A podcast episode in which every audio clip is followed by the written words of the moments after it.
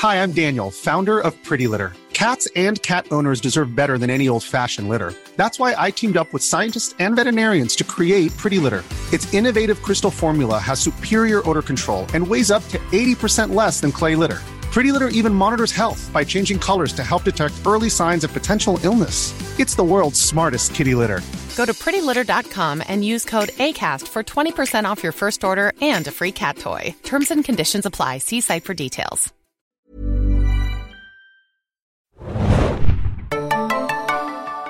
Hallo und herzlich willkommen, liebe Leute, zu einer neuen Ausgabe des Serienjunkies Podcast. Heute sprechen wir über ein ganz besonderes Thema und zwar über die HBO-Serie Sharp Objects. Ich bin euer Moderator, Felix, und an meiner Seite sind meine beiden Kollegen, die ich mir natürlich auf meine Arme geritzt habe mit ihren Namen. Und zwar zu meiner linken Hanna Hanna hier, hi. und zu meiner rechten Mario. Hallihallo. Es freut mich sehr, dass wir zusammengekommen sind, um über diese besondere Serie zu sprechen. Äh, wir haben einiges vor in kurzer Zeit, aber das kriegen wir wie immer sehr gut hin. Äh, wir werden so ein bisschen mal anteasen, um was es in Sharp Objects geht. Das ist ja vor einer Weile in den USA bei HBO gestartet. Genauer am 8. Juli ging es da los. Mittlerweile ist es auch in Deutschland zu sehen bei Sky, seit dem äh, 30. August, um genauer zu sein. Äh, wir werden euch verraten, warum sich der Blick in die Serie lohnt, äh, was daran so besonders ist. Und wir werden aber auch schon so ein bisschen spoilern dazu, weil das Ding ist ja durch. Einige von euch haben vielleicht auch schon über Sky Go oder über andere Sky On-Demand-Dienste gesehen, wo es ja möglich war. Und deswegen werden wir nochmal explizit darauf hinweisen, sobald wir ein bisschen tiefer reingehen in die Materie und Sachen verraten, die ihr vielleicht nicht wissen wollt, wenn ihr die Serie noch nicht gesehen habt. Denn ich glaube, da sind wir uns alle einig. Man kann sich damit vielleicht ein bisschen was kaputt machen, wobei ich nach wie vor den Standpunkt vertrete, dass es gar nicht so sehr um den Spoiler an sich geht, sondern einfach nur um die Erfahrung, die man macht, wenn man die Serie guckt und das Gefühl, auf das man sich einlassen muss und die Atmosphäre, die Sharp Objects ausmacht. Hört, hört. Hört, hört. Aber ich weiß nicht, wie es euch geht. Ich fand die letzte Staffel von Game of Thrones so scheiße. Nicht ein Drache drin. Kleiner Podcast-Insider Ja, hier. ja, wir sind wieder vereint. äh, die Game of Thrones ist hier, die ihr kennt von unserem Podcast. Äh, wir beginnen Aber auch interessant, dass mit einem Fingerzeig von Hannah auf mich. Ich finde es sehr, huh, Gesundheit. Ich fand es aber sehr interessant, dass gerade wir drei, glaube ich, so die größten Vertreter waren von Sharp Objects in der äh, in der Redaktion. Äh, Bjarne war ja auch sehr aktiv, hat ja die Reviews bei uns geschrieben, bis er dann in Urlaub gefahren ist, den er sich verdient hat. Dann habe ich das am Ende noch ein bisschen übernommen. Bjarne war ja auch in Georgia gewesen, wo Sharp Objects gedreht wurde und hat dazu auch ein paar coole Artikel geschrieben, die werde ich auch nochmal verlinken. Also sehr informativ, sehr interessant. Schöne Einblicke. Er ist, glaube ich, so ein bisschen fast schon zum zur neuen Spokesperson von Barnesville, Georgia geworden, äh, das für Windgap, Missouri steht. Er war mit dem der Bürgermeister Serie. dinieren. Er war mit dem Bürgermeister unterwegs gewesen, hat ihm Barbecue aus der Hand gefuttert wahrscheinlich, irgendwas in der Richtung. Werden wir auf jeden Fall noch verlinken. So, wir wollen aber jetzt loslegen. Erstmal mit den generellen Informationen zu Sharp Objects. Ja, ich kurz raus. Äh, eine Serie von Marty Noxon basierend auf dem gleichnamigen Buch von Gillian Flynn. Die kennen wir zum Beispiel auch von dem Buch Gone Girl, zu dem es ja auch einen Film geht, äh, mit äh, Affleck. Ben Affleck und ich glaube Rosamunde Pike. Ist das die richtige Rosamund? Ich denke, ne? Ja. Ähm, ja, ein sehr bekanntes Buch, ein Bestseller auch. Äh, Jean-Marc Vallée, den wir zuletzt bei HBO gesehen haben mit äh, Big Little Lies, hat hier Regie geführt, komplett bei allen acht Episoden der ersten Staffel. Und in der geht's um was? Mario. Ja, da geht es vornehmlich um die Reporterin Camille, die in der Großstadt wohnt, aber von ihrem Chefredakteur in ihre Heimatstadt zurückgeschickt wird, weil dort zwei Morde passiert sind. Nun geht es dem aber nicht ganz nur darum, dass sie hier ein gutes Stück schreibt für die Zeitung, sondern er ist auch so ein bisschen so ein, so ein, ja, so ein Ziehvater von ihr geworden oder zumindest so eine große Vertrauensperson. Und er weiß, dass sie so ein paar Dämonen aufzuarbeiten hat und glaubt so konfrontationsmäßig sollte sie sich noch mal vielleicht mit ihrer Heimatstadt befassen, wo auch unter anderem ihre Schwester umgekommen ist, die sehr krank wurde, als sie Kinder waren und der Geist ihrer Schwester verfolgt sie immer noch die ganze Zeit dabei. Als sie dann in Windgap ankommt, muss sie sich mit ihrer äh, herzallerliebsten Mutter auseinandersetzen. Genial gespielt Mama. von Patricia Clarkson. Äh, Dora ist auch ein toller Name für sie. Und ja, sie ist so die, die einzige Host High Society, die es äh, in diesem kleinen Südstaaten-Örtchen gibt. Und ist so eine ganz korrekte und oh mein Gott, das, das kann ich mir jetzt gar nicht antun. Und so ganz gespielt sensibel und ja, wie gesagt, pass passiv-aggressiv und hat so eine ganz widerliche Art, mit Camille umzugehen und ihr sozusagen alles äh, anzuhängen und sie macht, sie kann im Grunde nichts richtig machen. Und das ist so brillant gespielt von äh, Patricia Clarkson. Ja, und sie hat äh, auch noch eine kleine Halbschwester, wenn ich nicht irre. Korrekt. Die, die Emma, die so ein bisschen so eine Mischung aus verzogenem, arroganten Teenager-Mädchen und Lolita-Karikatur ist und die da so nebenbei äh, ja erstens Mamas Liebling ist, aber zweitens äh, im Hinterrück so äh, groß einen drauf macht, wenn die Mama nicht hinguckt. Aber Mama guckt da auch ein bisschen drü hinweg, drüber hinweg. Ja, und dann geht es, eigentlich haben wir hier so einen Mord. Es ist eigentlich, eigentlich so ein bisschen, ist es ein Murder-Mystery-Krimi. Aber ganz genau wie bei, bei True Detective rückt der Mord so ein bisschen in den Hintergrund und wir interessieren uns dann mehr für das Seelenleben der, der verstörten Ermittlerin, äh, die sehr, sehr viel psychologischen Ballast äh, mit sich bringt, wie wir spätestens am Ende der ersten Folge mitbekommen haben, wenn wir so einiges über sie erfahren. Da will ich jetzt auch nicht mal zu viel verraten. Ja, ja, sehr schön. Hanna, wenn du hörst Murder Mystery, Südstaaten, USA, kennen wir irgendwie, ne? Ist ein bisschen durch, bisschen ausgelutscht oder dachtest du, na gut, sehen Sie es mal aus einer weiblichen Perspektive, weil das ist ja eher Seltenheit. War das schon mal ein Reizpunkt für dich, da reinzuschauen? Ich fand ganz interessant, dass man nicht die Rolle eines Polizisten oder einer Polizistin einnahm oder eines Detectives oder ähnliches, sondern halt von einer Journalistin, was jetzt vielleicht uns ein bisschen näher ist potenziell. Ähm, aber ich fand es ganz interessant, auch wie, wie Camille natürlich auch von Amy Adams auch sehr schön gespielt. Äh, ich glaube, ihre erste Serie, Hauptrolle zumindest auf jeden Fall. Hauptrolle auf jeden Fall. Sie war, glaube ich, äh, vorher mal bei irgendwelchen Dingern als Gastdarstellerin zu sehen oder sowas, ja.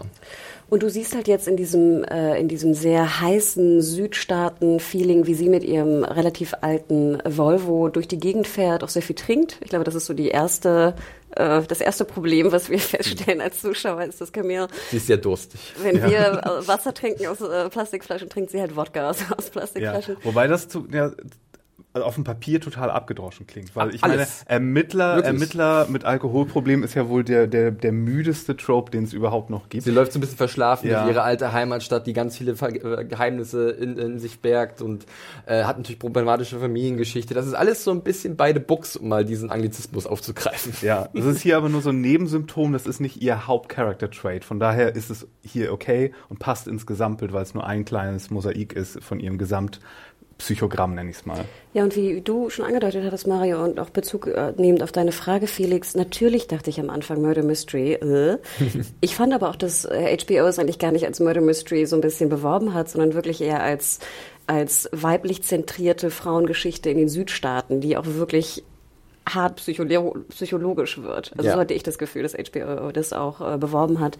Und ich finde, so sollte man es auch sehen, denn es ist wirklich eine, eine, eine Darstellung von einer, einer Kleinstadt im, im Süden. Im Buch spielt es äh, in Missouri, ich glaube auch in der Serie. Genau, richtig. Ähm, und du, gerade was wir schon angedeutet hatten, man merkt förmlich so diese Hitze, dieses Schwüle. Man sieht Schweißflecken, was ich immer sehr liebe in Serien, was leider seit Dexter gar nicht mehr so doll vorkam.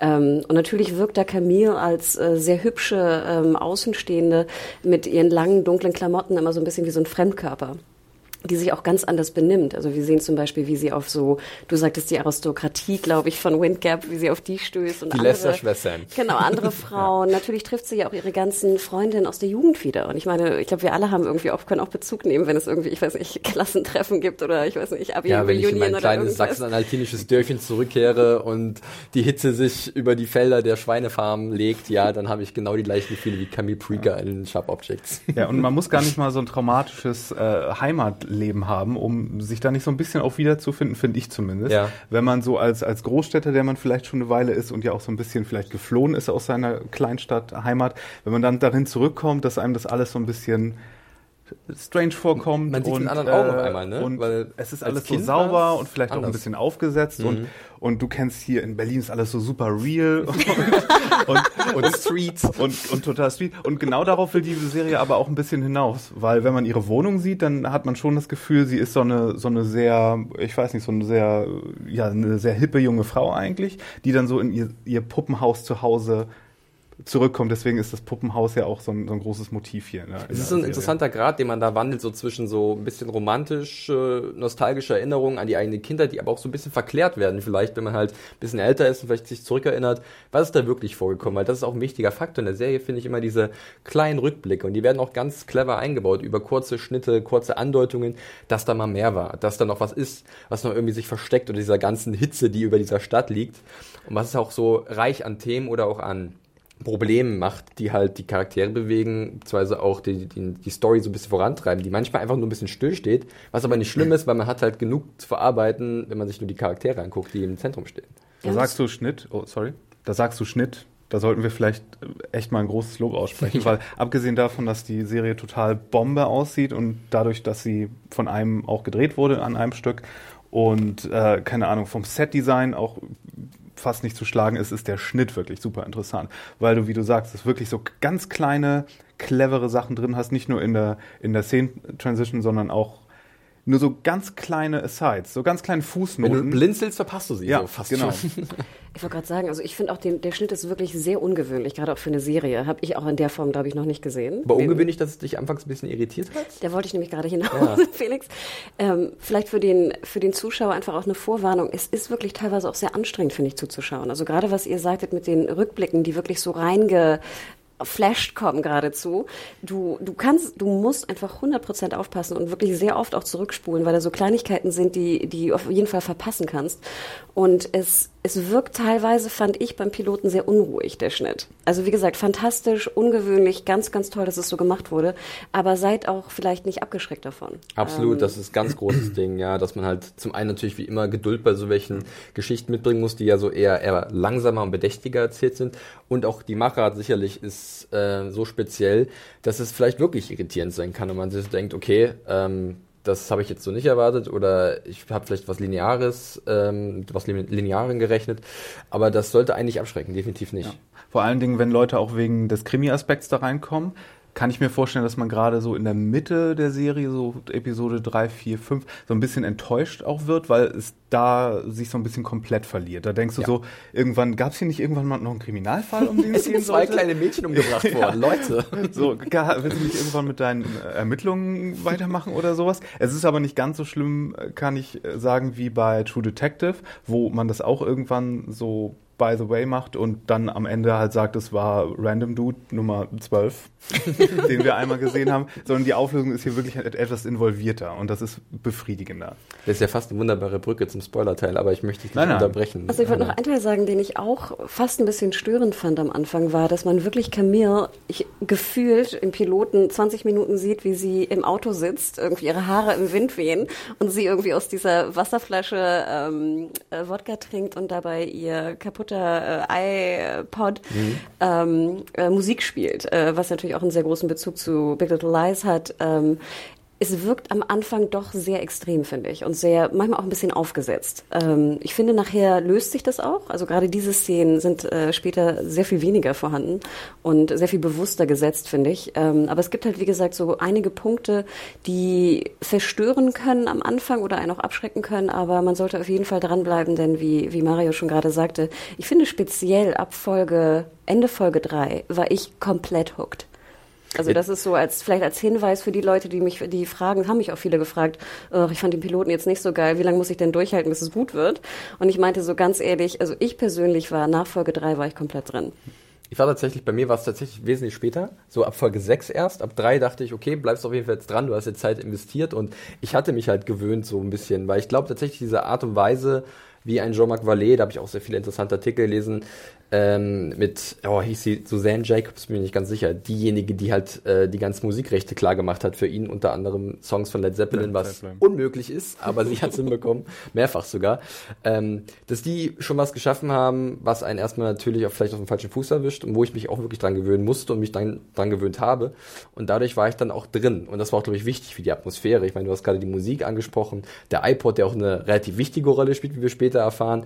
Ähm, Musik und Zusammenspiel mit dem Schnitt äh, spielt so eine extrem wichtige Rolle. Äh, nicht nur was halt, keine Ahnung, die Gefühlswelt angeht, die gerade gebaut wird, sondern auch was halt allein schon einen Text wiedergibt. Wenn man da ein bisschen drauf achtet oder auf die verschiedenen Kompositionen, manche Songs werden einfach nochmal komplett neu aufgelegt, in einer anderen Stilrichtung.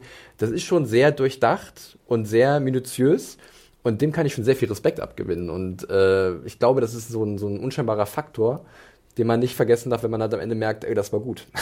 Na, also, dass das irgendwie einen doch schon mehr bewegt hat, als man vielleicht gedacht hat. Ich glaube, die Opening Credits sind ja auch schon sehr, sehr ungewöhnlich. Also wir haben wirklich, äh, sage ich mal, von den Bildern her schon eine, ein, ein Opening, Opening Credits, die, die herausstechen. Aber was natürlich sehr verwirrt anfangs, gerade wenn man die zweite Folge schaut, ist, dass halt das Lied ein anderes ist, Ja. was auch vom Takt her wieder zum Schnitt des, der Bilder eigentlich dann wieder nicht passt, teilweise, dann teilweise wieder sozusagen passt.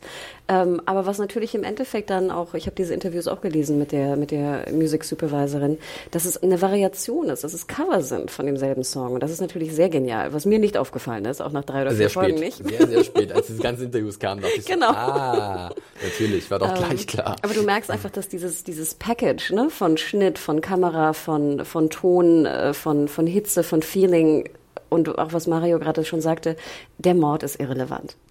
Anfangs zumindest. Und es, es, es geht eigentlich um dieses ganze Feeling und das ganze Paket, was äh, Jean-Marc Valeda produziert hat. Ich habe nur eine Frage, Mario, bevor wir in den Spoiler-Teil gehen, weil das hatte mich am Ende so ein bisschen von Sharp Objects immer ein bisschen bewegt äh, und da bist du auch nicht ausgeschlossen, Anna, weil du hast es auch gesehen. Ich habe ganz oft in irgendeiner Art und Weise dann an Twin Peaks denken müssen. So von, Ja. weil Twin Peaks ja auch in der Lage ist, durch seine Stimmung eine ganz besondere Atmosphäre zu erschaffen. Äh, vielleicht sogar inhaltlich gab es gewisse Parallelen zu gewissen Sachen. Und wie ging es denn dir da als großer Twin Peaks-Fan und wahrscheinlich, ja, womöglich einer der größten, die auf dieser Erde wandeln? Ich hatte wirklich von der ersten Folge an sehr viele Twin Peaks Flashbacks. Jetzt nicht vom Allgemeinstil oder der Machart, aber es kamen so Elemente und vor allen Dingen visuelle rein. Und gerade weil ähm, ich, ich gebe jetzt keinen Spoiler zu irgendeiner der beiden Serien ab, aber sagen wir mal so, es wird, es wird sehr viel auf einen Deckenventilator raufgehalten. Das erste, was äh, Camille isst, ist, äh, ist eine Cherry Pie in der Serie, ja. Und dann, äh, und, und, und der Vater äh, hat einen Schallplattenspieler, den wir sehr oft im Bild haben. Und aufgrund dieser Sachen dachte ich mir, okay, will uns der Serienmacher von Sharp Objects hier schon einen Hinweis darauf geben, wer der Täter vielleicht als Parallele zu Twin Peaks ist. Ja. Und dann kommen auch noch die unheimlichen Wälder und eine Figur in den Wäldern ja später vor. Ein psychedelischer Soundtrack ab und zu mal Ja. eingestreut. Ne? und da dachte ich so, okay, das ist jetzt hoffentlich nur eine Hommage und kein Hinweis. ähm, nee, aber hatte ich auf jeden Fall, ja. Ja. Andere Assoziation, Hanna, bei dir? Ja, ich hatte auch dann, also vor allem in den Wäldern fand ich war das sehr toll. aber ich hatte auch ganz oft so Momente, wo ich dann so eine Szene sah und sie eigentlich potenziell eher nicht komisch, also komisch ist jetzt ein bisschen übertrieben, also witzig auch nicht, aber eher positiv empfand und auf einmal kippte sie so. Und sie wurde auf einmal ganz dunkel. Ja. Oder auch andersrum, eine Szene, die ich als sehr, sehr verstörend und dunkel empfand und emotional äh, wirklich äh, negativ, kippte dann auch wieder in sowas Leichtes. Also das hat mich sehr auch an Twin Peaks erinnert, Es diese, gibt- diese Schwankungen. Es gibt hier auch trotz all der Düsternis etwas Humor. Mal Eine meiner Lieblingsfiguren ist ja auch Tante Jackie, gespielt von Elizabeth Perkins, Ja. die ständig betrunken ist und mit billigen Bloody Marys rumläuft und das Gossip, das alternde Gossip Girl ist, das aber immer noch sehr obsessed mit sich selbst ist. Ja. Und das ist so unglaublich witzig. Sie ist äh, ein wahrer Schatz tatsächlich. kann man wirklich sehen. Da kommt eigentlich nie was Schlechtes bei rum, wenn sie den Mund öffnet. Da auch wenn sie irgendwie vielleicht später man auch merkt, äh, sie war jetzt auch nicht der beste Charakter an sich, aber die Darstellung ist halt wirklich sehr Ja, gut. da habe ich mich wirklich auch über jede einzelne Szene gefreut. Ja, sehr schön. Dann haben wir, glaube ich, erstmal sehr gut umrissen, was uns daran so äh, begeistert hat an Sharp Objects, um was es geht. Wie bereits erwähnt, ihr könnt es jetzt aktuell bei Sky sehen ähm, oder halt dann äh, ja über die Sky Go und was weiß ich. Wir werden jetzt noch ein bisschen spoilern, denn ähm, ich muss auch ehrlich zugeben, als da das Finale lief von Sharp Objects, am 26. August war das, ähm, da, ich hatte ja dann auch die Reviews mittlerweile geschrieben für Bjarne, die letzten beiden übernommen. Ich hatte so erst so ein bisschen Angst davor, weil vor Finals hat man immer Angst, eine Review zu schreiben, weil man ist dann immer der, wo dann vielleicht Leute am ehesten hingehen und gucken, okay, was hat diese Person darüber gesagt und warum ist das gut oder schlecht. Oder die die Auflösung einfach Genau. So irgendwie hat so eine Review irgendwie ein bisschen mehr äh, Aufmerksamkeit. Und ich war dann aber dann doch am Ende sehr glücklich, wenn auch sehr glücklich verstört, ähm, bewegt, schockiert, alles so ein bisschen. Deswegen war ich sehr, sehr zufrieden mit dem äh, Serienfinale. Und ich bin sehr froh, dass du das gemacht hast, weil ich nämlich ein paar Tage gebraucht habe und immer hin und her gesprungen bin, wie ich das jetzt fand eigentlich. Und genau das habe ich erwartet von Mario. Bei dir weiß ich es nicht, Hanna, wie ich konnte, ich kann es mir nicht einschätzen, wie es war. Wir werden jetzt darüber sprechen. Ja. Nochmal Hinweis: Spoiler, Spoiler, Ja, Spoiler wirklich. zum Finale vom Sharp Objects. Äh, wir legen los. Danke fürs Zuhören, bis dann. Tschüss. Ja, schaltet wieder ein, nächstes Mal, wenn es heißt, wir spoilern die Finals von irgendwelchen Serien, die ihr noch nicht gesehen habt.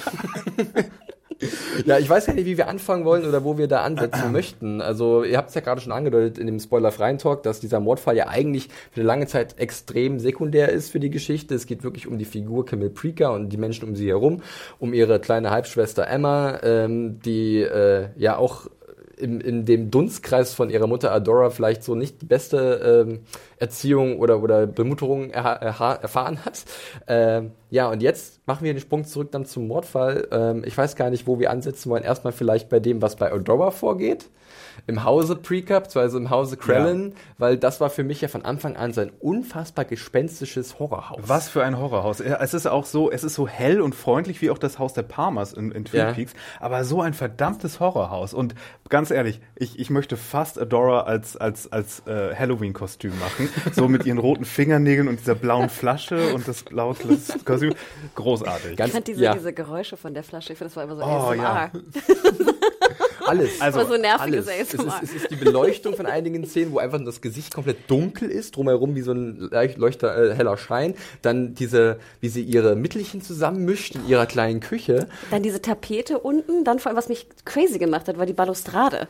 Dass Okay. du einmal rumgehen musst. Für alle, die es nicht gesehen haben und hier einfach nur bis zu Ende hören wollen, trotzdem, fuck Spoiler und so. Ja. Äh, Adora hat Münchhausen Proxy, das heißt. By Proxy. By Proxy. Das heißt, sie hat ihre Tochter umgebracht, indem sie für sie so fake ge, äh, ge, äh, ge, äh, ja, sie, gepflegt hat. Genau, sie, sie hat ihre Tochter sozusagen, hat ihr geschadet, damit sie sich um ihre Tochter kümmern muss, damit sie gebraucht ist und als Mutter ihre Aufgabe erfüllen kann, für ihr Kind da zu sein. Also komplett verdreht irgendwie. Ja, und das hat Camille nicht mit sich machen lassen, deswegen ist sie nicht Mamis Favorite gewesen. Genau. Wie konnte So sie nur? Wie konnte Camille so nur? hart. Es ist tatsächlich eine, äh, also ich habe das Buch nicht gelesen, Mario auch nicht. Nee, ich Äh, habe aber das Ende, Ende gehabt, ist als ich das geläufig. Buch neulich in der Du Hand bist hatte. gerade dabei zu lesen? Genau, Oder ich bin durch. Ich habe das, durch? ich hab das Hörbuch gehört. Das ist, äh, unser Podcast ist leider nicht von Audible gesponsert, obwohl das wirklich mal sinnvoll wäre. Ich habe es wirklich bei Audible mir geholt. Es Wir blieben den Namen auch. und es ist auch wirklich gut gelesen. Ich habe es im Original gehört. Die, die finde die, die, ähm, die Leserin hat es wirklich gut gemacht. Ähm, ja, es geht natürlich noch sehr viel mehr ins Detail. Äh, Es dauert knapp zehn Stunden. Man kann es auch einen Tick schneller hören. Da geht es noch ein bisschen schneller. Ich kann es auf jeden Fall empfehlen. Ich bin nicht so die Krimi-Leserin, aber es, es ist wirklich relativ gut geschrieben dafür, dass es auch ein Debütroman ist von Gillian Flynn. Ähm, und es geht ratzi-fatzi. Und ich fand es jetzt fast noch viel spannender, obwohl ich wusste eigentlich, worauf es hinaus wollte, Ja. noch mal so ein paar Details festzustellen. Ähm, natürlich verwische ich jetzt so ein bisschen Buch und ähm, Serie, also verzeiht, wenn ich da irgendwas äh, durcheinander bringe. Aber es wird sehr, sehr deutlich am Ende, dass natürlich äh, wirklich äh, Adora da Rattengift vor allem auch benutzt hat. Ne? Verschiedene Medikamente, hier für Horse Tranquilizers, noch so Sachen, die sie von der Farm hat, von ihren Eltern. Ne? Diese Pig Farm spielt auch eine sehr viel größere Rolle. Und ich meine, die Vorstellung allein, wirklich dein Kind ne, zum so krank zu machen, zum zum Kotzen zu bringen, äh, für diese äh, Ehre, eine Mutter zu sein, die irgendwie ein krankes Kind hat und somit, dass sie sich besser fühlt. sich darüber Ich auch zu das- profilieren, ne? Ja, dass halt die ganze Stadt Wahnsinn. weiß, sie war immer für ihre Familie Genau. da. Wie der Vater auch wegguckt und äh, sich schön in, Ellen. sein, in seine Ellen, Musik. ein Herz für Ellen, für seinen Musikgeschmack und seine seltsame Darbietung von dem Schauspieler, ich nenne ihn gerne nochmal, äh, Henry Cherney, aber der ist wirklich großartig, aber es ist natürlich, man sieht dann erst, wer so die Mittäter sind oder die Komplizen in gewisser Art und Weise von Adora Krellin. Und ich weiß noch ganz genau, wie ich das Ende der siebten Folge gesehen habe von Sharp Objects und wo halt Camille registriert, was da eigentlich gerade abgeht, dass sie sofort zu, zurück zu, äh, muss zum Haus ihrer Familie zu Adora, weil da halt ihre kleine Nice.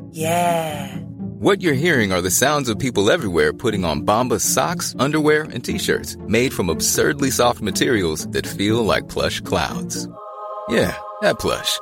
And the best part? For every item you purchase, Bombas donates another to someone facing homelessness. Bombas. Big comfort for everyone. Go to bombas.com slash ACAST and use code ACAST for 20% off your first purchase. That's bombas.com slash ACAST. Code ACAST. Halbschwester ist und sie muss sie wirklich retten. Und ich dachte so, wow, damit habe ich jetzt überhaupt nicht gerechnet. Ich war so wirklich auf Kohlen. Ich will das jetzt sehen. Ich will jetzt sehen, was passiert.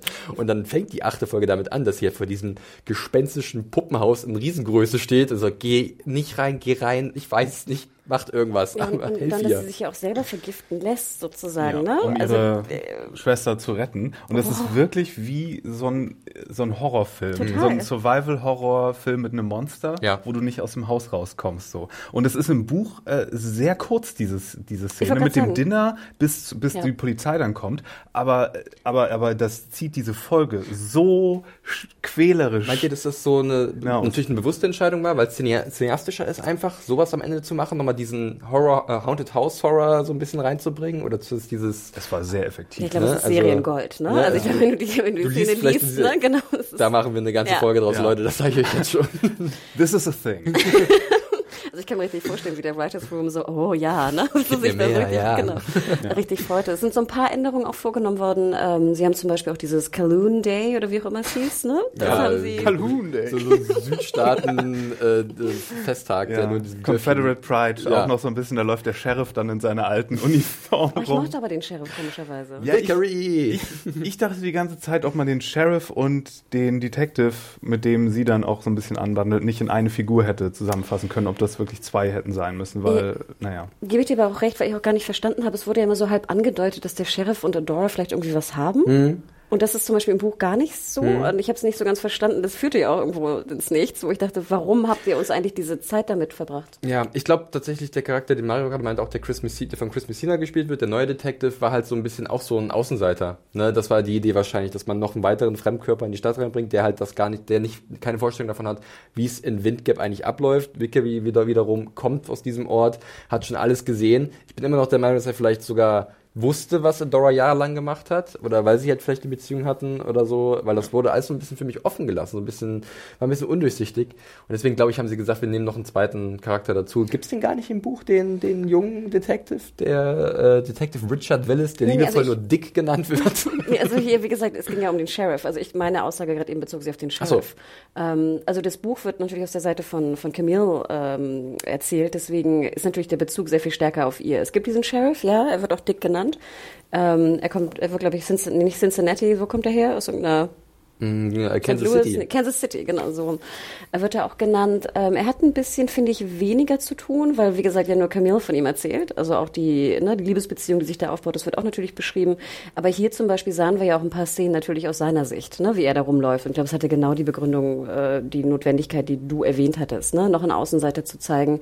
Er benutzt ja als Außenseiter auch sie als ehemaligen Insider ne, Ja. für Informationen, so ist das ja auch. Wir lernen so ein bisschen, das fand ich nämlich ganz schön. Ich erinnerte mich da wirklich, ich dachte mir, oh Gott, wenn ich jetzt jemanden durch den Stadtteil aus Hamburg führen müsste und dann so die, die Make-out-Spots zeigen müsste und ich weiß nicht was. Ich fand, das war wirklich so eine, so eine eigene Erinnerung, die da irgendwie hochkam. Der Rumknutschfelsen.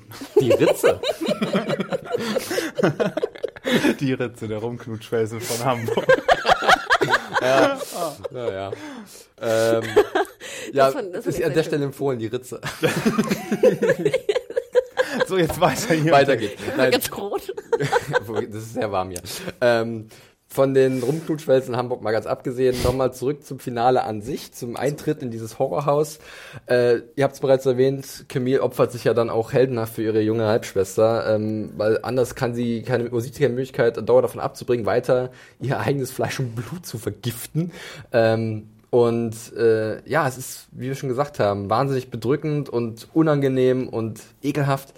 Aber äh, es ist halt auch so gut. Also so gut eingefangen. Es gibt da so ein Bild von der ähm, äh, Emma, die gespielt wird von Eliza Scanlon, wie sie wie so eine Art Krone hat aus Blumen und ist komplett ein Wrack. Ja, ich Äh, gespielt. Was ist? Persephone, glaube ich. Genau, ne? richtig. Die Hm, Göttin der Unterwelt, ja. Ist manchmal so ein bisschen dick aufgetragen, Oh wenn ja. es um Oh Subtilität geht. Das ja. ist überhaupt Sagen wir nicht mal ganz ehrlich, Das ist ne, wirklich- das ist halt wirklich, der Holzhammer kommt damit voller Wucht. Aber es ist so ein schön verzierter Holzhammer, ja, verdammt. Der glitzert auch so ein bisschen, fand, wenn er dich ja auch trifft. schon so halb vergiftet ist. Also sie hat dann auch so schweißige Haare, Ja. ne? Und ist ja auch so halb schwach und sowas. Also ich finde, das ist einfach visuell, sowas habe ich noch nicht gesehen. Also auch so eine Szene habe ich noch nicht gesehen. Und dann noch die Symbolik mit dem Puppenhaus und sie daneben. Und es ist, ja, es ist, ihr wisst, worauf die hinaus wollen, aber es ist nun mal wirklich sehr gut gemacht. Ja. Und äh, irgendwie schaffen sie es dann tatsächlich auch zu entfliehen, beziehungsweise diese Situation zu überstehen. Ähm, Dank des Chefredakteurs. Dank des Chefredakteurs, den wir noch gar nicht so richtig, wir hatten am Anfang hatten wir ihn erwähnt, erwähnt den Frank Curry, gespielt von Miguel Sandoval, ähm, der irgendwie mitbekommen hat, äh, vielleicht fast doch nicht so eine gute Idee, meine beste Reporterin nach ihrem äh, psychologischen Zusammensturz zurück in ihre Heimatstadt zu schicken. Ich fahre da auch jetzt mal hin, weil letzter Anruf war etwas beunruhigend. Da kommt noch Detective Dick dazu und gemeinsam äh, beenden sie den ganzen Spuk und keine Sekunde zu spät, würde ich mal behaupten. Ja, dann werden auch noch äh, äh, tatverdächtige Gegenstände bei Adora in der Schublade gefunden und dann denkt man sich, okay, das war's jetzt, aber irgendwie geht die Folge noch eine Weile. Ne? Ja, also wir sehen dann wirklich auch, okay, anscheinend, der erste Gedanke, Adora hat auch die anderen beiden Mädels umgebracht, weil sie Ja. hat sich so ein bisschen um die gekümmert. Es wurde so Tatwerkzeug gefunden, wie du gesagt hast, so eine, so eine Zange, mit der die Zähne rausgezogen wurden, auch sehr heftig. Äh, Schon die, die Probe von Dick fand Ja, ich sehr heftig, ja. wo dann so einem Schwein so Zähne gezogen wurden. Also das, äh, man muss es ja irgendwie gory. testen, ja. Und man fragt sich wirklich, wie Mario gerade gesagt hat, aber was kommt denn jetzt noch? Noch. Und was kommt, ist, dass halt Emma und Camille halt den Weg rausgefunden haben, sind jetzt wieder zurück in St. Louis. Das ist, glaube ich, eine Veränderung zu dem Buch, ne? Ja. Da ist es Chicago. Chicago. Ja, ähm, und in St. Louis geht das Leben schön weiter und äh, für Emma beginnt ein neues Kapitel, doch äh, irgendwas Und kurze Klammer, ich wollte wirklich, dass sie happy sind. Ich wollte wirklich, Oder? dass sie gesund Ja, sind. das Ich wär wollte okay wirklich, gewesen, dass das alles einfach gut so- ist. Man hätte, man, ich hätte das auch gut so, als so zwei Mädchen überleben und Genau. bauen sich ihr neues Leben auf und Nein, Emma hat Mario. sogar eine neue Freundin Nein. gefunden. Ach, Und, die neue Freundin. und dann guckt Camille sich dann doch irgendwann nochmal dieses fucking Puppenhaus etwas genauer an. Und zu Hause in Windgap gibt es in dem Horrorhaus ein- einen Raum, auf den die Mutter immer besonders stolz war, der mit Elfenbeinboden verziert war. Und die Schuhe ausziehen, wenn man reingeht. Ja. Und genauso einen Boden bastelt sich auch Emma In ihrem Puppenhaus. aus echten Zähnen. Was ich ziemlich schlau finde. Okay, okay, okay, okay. für okay. Kreativität. Wir sind hier nicht in Hogwarts oder so, wo wir, wo wir halt alles so auslegen können, wie wir wollen. 10 Punkte Kreativität, aber du hast halt 20 Menschen umgebracht. Ten points to murder dog. Ja, Nein, aber ich wirklich. dachte mir, ich meine, wie krass krank musst du sein, dass du denkst, so, oh, ich hätte jetzt auch gern so einen Elfenbeinboden. Da ich jetzt aber irgendwie keinen Elfenbeinboden mehr kriege, suche ich mir Zähne. Also ich fand es so wirklich Ja. ziemlich genial. Es waren aber auch, wenn du die, wenn du die, wenn du die äh, Folgen nochmal Revue kapitulieren lässt, sie hatte ja auch einen gewissen Groll immer gegen irgendeinen der Charaktere. Sie war scharf ja auf den Hauptverdächtigen äh, John äh, Keane? Genau, der seine, seine Den Bruder sozusagen. Freundin da hat und äh, dessen Schwester dann umgekommen ist. Ihre beste Freundin ist ja auch dabei gewesen, wie wir Mhm. ja irgendwann feststellen. Und sie hat es auch nicht allein gemacht. Das ist ja auch clever. Das ist ja das cleverste daran, finde ich ja, dass es auch so die Erwartung unterwandert, weil natürlich in so einem Fall geht man immer da, ja, wir suchen einen männlichen, starken, der das gemacht hat. Nein, sie hat aber ihre kleine Girlband-Gang, die alles Die für Roller sie, Skater Girls. die alles für sie machen würden. Und man sieht es dann auch, wie Und ich sie wollte gerade sagen, das fand ich ja visuell auch immer ganz toll, wie du diese drei wunderhübschen, in Anführungsstrichen, Teenie, äh, präpubertierenden Teenie-Mädchen, die übrigens im Buch äh, ist Emma 13, Ja. ne? Also wir wollen nochmal Ja. betonen, auch die ganze Gang ist 13. Also Nee, ist, glaube ich, 16 oder die 16, so. Ne? genau, weil ich glaube, das auch ein ziemlich hart ist im Buch, also auch was die, die Sexualität dann angeht. Ähm, aber du siehst halt immer wunderschön, finde ich, diese Roller Skates, noch so oldschool, sind ja keine Mhm. Inline-Skates oder ähnliches. Ähm, und halt so die, in Anführungsstriche, Unschuld des Dorfes, die aber komplett das Gegenteil darstellt. Ja. Auf, beim Calhoun Day, wo sie da total auf Drogen Ja, ist und Theater spielt. Das ist auch herrlich. Das ist, da sind so wirklich so Ähm. ein paar Dinger dabei und ich finde es gut, was Mario gerade nochmal gesagt hat, und noch zu dem Punkt mit Emma, äh, dass man auch ganz oft, sich zurückerinnert, sobald halt jemand zum Beispiel versucht hat, mit Camille anzubandeln und sie ist dabei, ist sie sehr, es ist ihre Schwester. Ihr, und sie will nicht teilen. Oder Adora hat sich ja auch um die beiden toten Mädels gekümmert und da war auch, nein, das ist meine Mutti. Also es ist so ein ganz komisches Abhängigkeitsverhältnis entstanden zwischen ihr und ihrer Mutter, die sie halt permanent vergiftet hat. Also es ist ganz, ach, auch und ihre neue Freundin, ja, sobald, also in dem Moment, wo Camille da ein bisschen Aufmerksamkeit der schenkt, geht das nicht so ganz gut für sie aus. Nee. Kam es eigentlich in der Serie vor, was, warum sie die Freundin wirklich umgebracht hat, apropos Zähne, was sie mit, den, mit der Freundin gemacht hat? Weil die so Puppenhaus? große Zähne hatte. Nee, ja, also ja, Also das aber auch? auch. auch. ich weiß es nicht, ich glaube in der Serie nicht. Ähm, Ihr, fehlte noch einen, einen, einen Teppich. Oh Gott. Also Camille Haare, hatte, ja, hatte einen Teppich kranker. in ihrem Ja. Schlafzimmer im, im Puppenhaus und sie meinte, die Haare wären halt perfekt für den Teppich. Und dann knüpft sie oder näht sie oder was auch immer, häkelt sie Also einen das Teppich haben sie daraus. tatsächlich in der Serie rausgelassen. Da war wirklich nur dieser, äh, dieser Indikator, äh, die Freundin möchte ungefähr auch so eine Journalistin werden Mhm. wie Camille und ist so ein bisschen, nimmt sie sich zum Vorbild und Emma guckt so böse rüber. Das ist meine Halbschwester, Finger weg, äh, niemand verbringt Zeit mit Camille außer ich. Und da kommt schon wieder so ein ekelhafter Schnitt am Ende und wir sehen, wie sie halt irgendwie umgebracht wird. Ja, das ist Ah. äh, ja in dem Moment, wo sie, das ist auch sehr kunstvoll und schockierend gemacht, weil in dem Moment, wo äh, Camille die Zähne findet und Emma zur Tür reinkommt und sagt, Don't tell Mama, ist die Serie zack vorbei und wir sehen dann noch, äh, während wir uns fragen, was, sie war das wirklich? Sehen wir während der Credits so ein paar Millisekunden Ausschnitte, wie sie und ihre Freundinnen die jeweiligen Opfer äh, umgebracht haben. Und die weiße Hexe von Windgap. Und Genau. wie sie die Woman in White aus dem Wald ist, äh, was ein sehr schönes letztes Bild ist, muss ich Absolut. sagen. Das ist wirklich super. Und ich fand es tatsächlich auch, ich dachte auch so, es wäre schön gewesen, wenn es vielleicht doch ein gutes Ende genommen hätte, aber ich fand das dann doch im Endeffekt so erschütternd gut, dass ich sage, nehme ich auch. Ist Deswegen gekauft. möchte ich es auch nochmal von vorne sehen. Wenn man das unter dem Aspekt, dass man es weiß sieht, Mhm. dann sind da so viele psychologische Hinweise auch in so kleinsten Dialogfetzen, glaube ich, schon drin, an die ich mich gar nicht gerade alle erinnere. Das war im Buch übrigens genauso. Also du hast immer schon so Anspielungen auf jetzt äh, Emma, auf diese Eifersucht. Also du, du merkst es wirklich, sind eigentlich in jedem ja. Kapitel sind mehrere Anspielungen, dass du es eigentlich hättest wissen können. Und ist dir aufgefallen, dass Emma die gleichen Buchstaben hat wie Mama? das hab ich, ich habe ein bisschen gebraucht dafür. Das ist okay, Mario. Aber glaubt ihr, dass halt wirklich auch die Serie ohne dieses große Finale stehen kann? Also wie du es gesagt hast, dass der Wiederanschauungswert da ist, auch wenn man weiß, was im Endeffekt am Ende passiert? Ich hätte sogar damit leben können, wenn es wirklich so ein random Dude gewesen wäre, weil das Charakterspiel zwischen Mutter und den beiden äh, Töchtern so auch stark genug und gewesen wäre. Und Alan. Äh, auch so stark genug gewesen ist, dass ich das trotzdem gut gefunden hätte. Das meinte ich aber eben mit dieser Auflösung ist etwas involvierter. Mhm. Ich, hätte, ich hätte auch wirklich nicht damit gerechnet, dass wir diese ganze Zuhause-Problematik damit reinbringen und dass es wirklich so verknüpft ist miteinander. Da habe ich wirklich, ich habe wirklich gedacht, das ist so ein, so ein Drama, was parallel zum Fall läuft mhm. und was dann für sich auch irgendwie natürlich groß gespielt und, und auch auf ganz subtile Arten und Weisen irgendwie sehr tief ist, aber äh, dass sie dann wirklich sagen, nein, das, sie war's, hat mich sehr überrascht. Ich finde auch, es hätte funktioniert auch ohne das. Aber natürlich, glaube ich, waren wir nach dem Schauen so viel mehr und so viel fasziniert von dieser, äh, mehr fasziniert von dieser Serie. Da ist halt so, so ein, so ein, es ist, man, es ist ja auch fast so ein bisschen klischeehaft, dieses mhm. Ende, ne? Es ist so der, der, nochmal der Tritt so von hinten in die Ferse irgendwie, dem Zuschauer. Aber ich finde auch, es funktioniert einfach perfekt. Es funktioniert wirklich. Und Eliza Scanlon. Ähm, Fantastisch. Meine Fresse. Also oh. dafür, dass sie vorher noch nicht so viel gemacht hat. Mhm. In das ist ein Name, den man sich merken sollte. In, einer, in, so einer australischen Seifenoper hat, die, hat sie mitgespielt. Slap? Nein. Neighbors? Nein.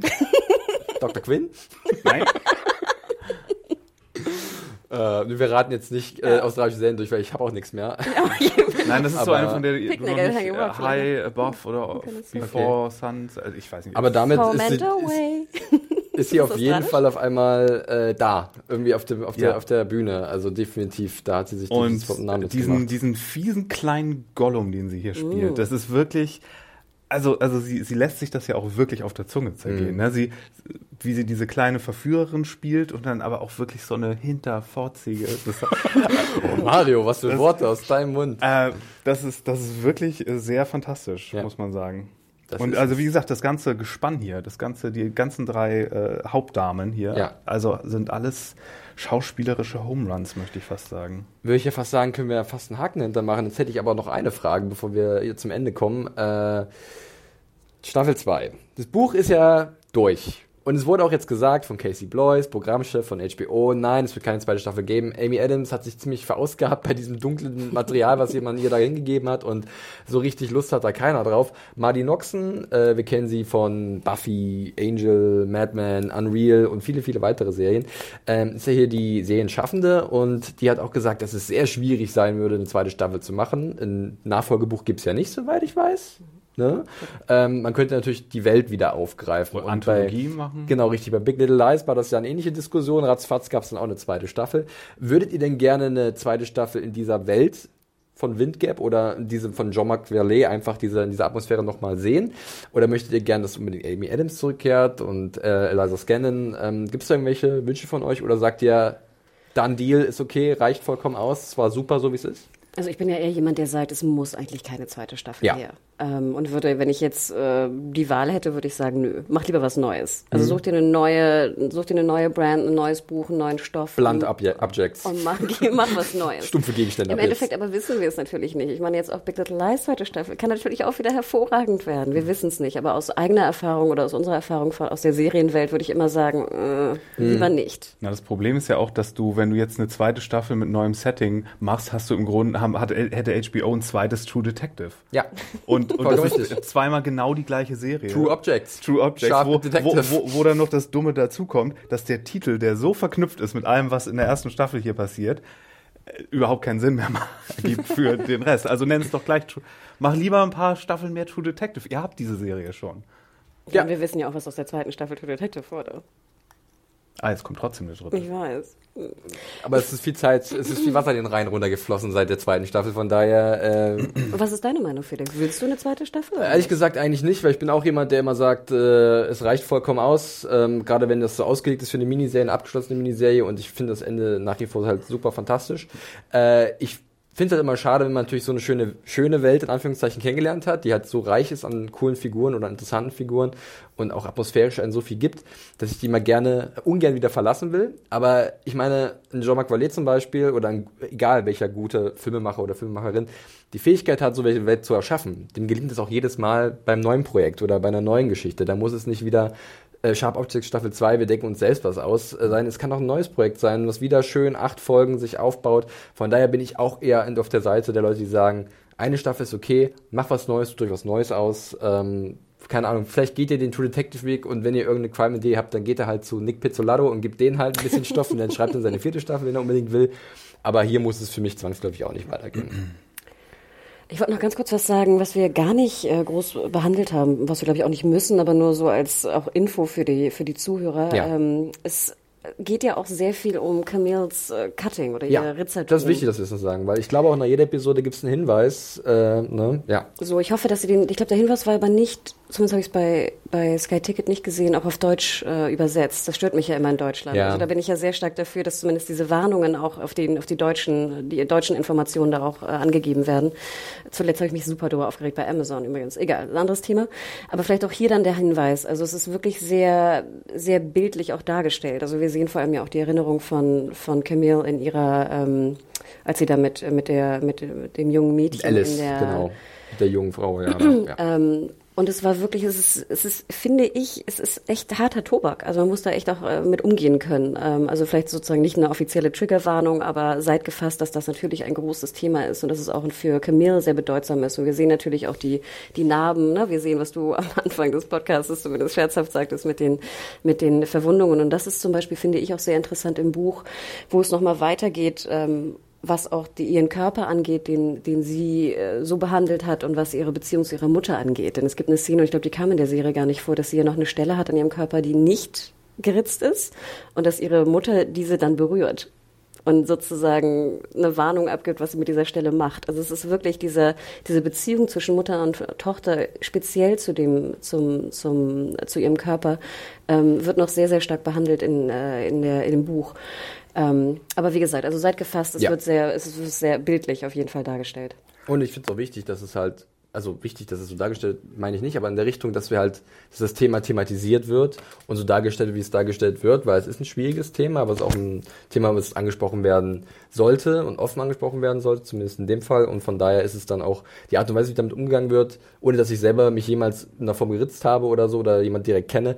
Es fühlt sich irgendwie schon der, der Ansatz fühlt sich richtig an, damit umzugehen, wie damit umgegangen wird. Aber ich möchte da jetzt mich auch nicht irgendwie zu weit aus dem Fenster lehnen, weil ich kann da auch kein richtiges Urteil aussprechen. Aber äh, es hat mir so ein bisschen was in der Richtung eröffnet, zumindest ein Blick auf mh, wie es Leuten sehr schwer gehen kann und wie sie versuchen, mit Problemen umzugehen. Was dann die richtige Entscheidung ist, was man mit seinem Körper macht, das weiß ich nicht. Das muss jeder für sich selbst wissen. Ritz ist natürlich nie so schön, weil äh, man sich dadurch auch großen Schaden zufügen kann.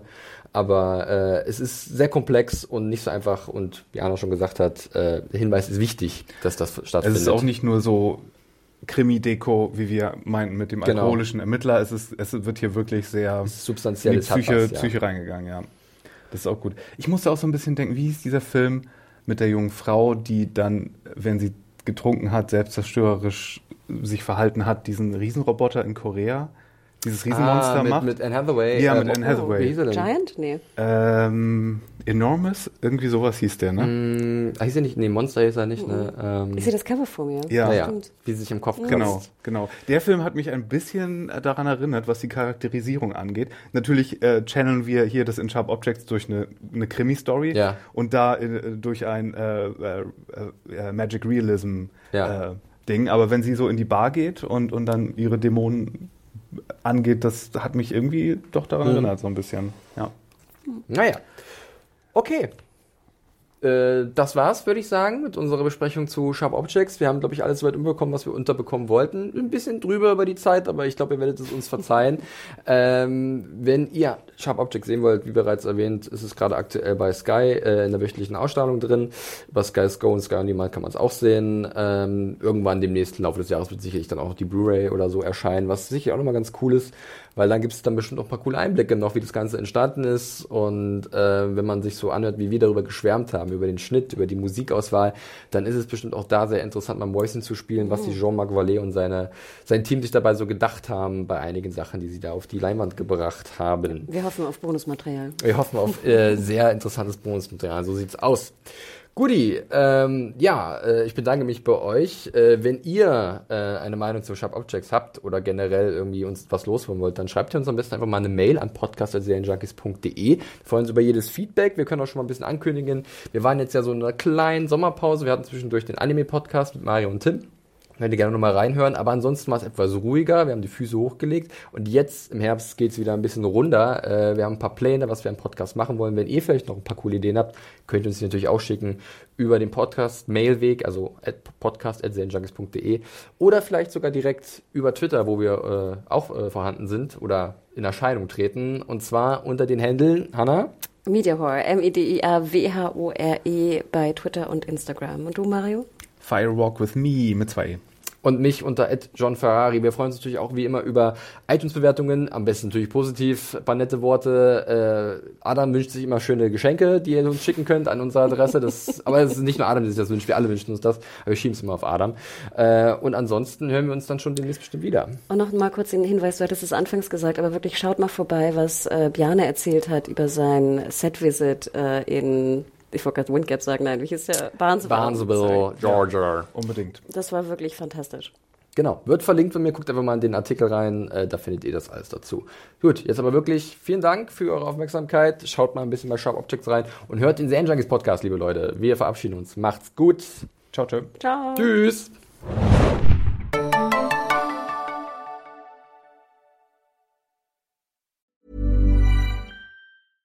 Ever catch yourself eating the same flavorless dinner three days in a row?